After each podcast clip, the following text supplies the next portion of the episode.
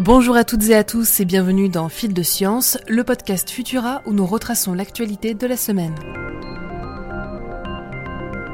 La nouvelle du jour, c'est bien entendu le départ de Thomas Pesquet pour la Station spatiale internationale. L'astronaute français a quitté ce matin le sol du Kennedy Space Center aux côtés de ses collègues Shane Kimbrough, Megan McArthur et Akihiko Oshide.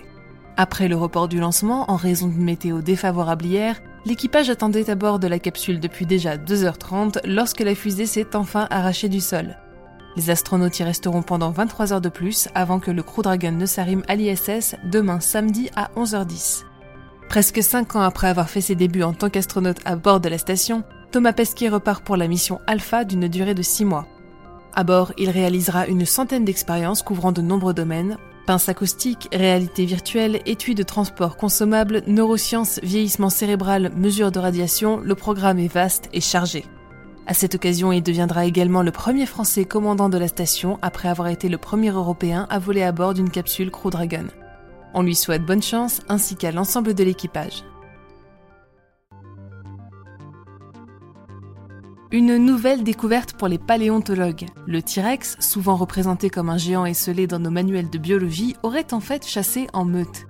C'est la conclusion à laquelle sont parvenus des chercheurs de l'Université de l'Arkansas en étudiant un site de fossiles du côté du monument national de Grand Staircase Escalante aux États-Unis. Leurs analyses physico-chimiques et géochimiques racontent en effet la mort de 4 ou 5 tyrannosaures en un même lieu, vraisemblablement au cours d'une inondation. Ces éléments renforcent la théorie déjà avancée il y a 20 ans, selon laquelle ce saurien serait plus social qu'il n'y paraît. La licorne, c'est le surnom que les astronomes ont choisi d'attribuer à un trou noir tout juste découvert aux abords de notre système solaire.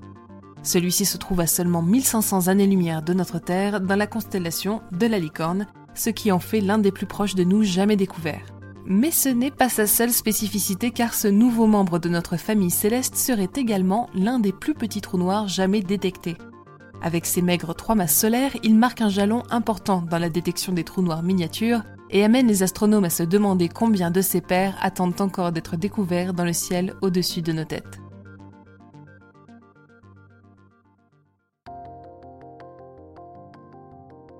CRISPR est en train de traverser une seconde révolution.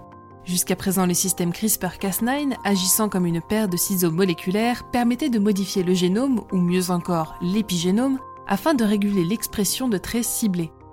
En visant les marques épigénétiques plutôt que le génome en lui-même, les chercheurs avaient la certitude de ne pas risquer d'endommager l'ADN de manière irréversible. Mais cette manipulation possédait jusqu'alors le désavantage de ne pas perdurer dans le temps. Désormais, grâce à l'introduction de deux nouveaux outils baptisés CRISPR-Off et CRISPR-On, les chercheurs peuvent allumer et éteindre la lecture d'un gène à la manière d'un interrupteur sans plus courir le risque de l'altérer. Outre les potentialités thérapeutiques de cette découverte, les scientifiques espèrent également que celle-ci leur ouvrira les portes de la compréhension du génome animal. Nouveau coup d'éclat pour Ingenuity. Ce jeudi 22 avril, le petit hélicoptère martien a réalisé son second vol d'essai à 11h30 heure de Paris. Cette fois-ci, l'appareil s'est maintenu en l'air durant 50 secondes dans l'atmosphère raréfiée de la planète rouge, soit 11 secondes de plus que lors de son premier vol réalisé en début de semaine.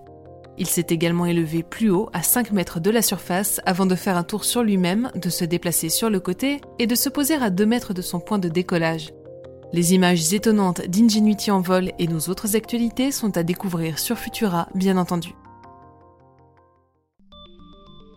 Pour ne rien manquer de l'actualité scientifique, rendez-vous sur les plateformes de diffusion pour vous abonner à Fil de Science et à nos autres podcasts.